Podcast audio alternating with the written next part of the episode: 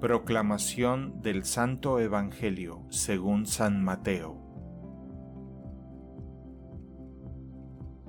En aquel tiempo los fariseos se confabularon contra Jesús para acabar con él.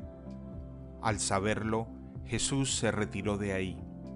Muchos lo siguieron y él curó a todos los enfermos y les mandó enérgicamente que no lo publicaran para que se cumplieran las palabras del profeta Isaías. Miren a mi siervo a quien sostengo, a mi elegido en quien tengo mis complacencias. En él he puesto mi espíritu para que haga brillar la justicia sobre las naciones. No gritará ni clamará, no hará oír su voz en las plazas, no romperá la caña resquebrajada, ni apagará la mecha que aún humea hasta que haga triunfar la justicia sobre la tierra, y en él pondrán todas las naciones su esperanza. Palabra del Señor.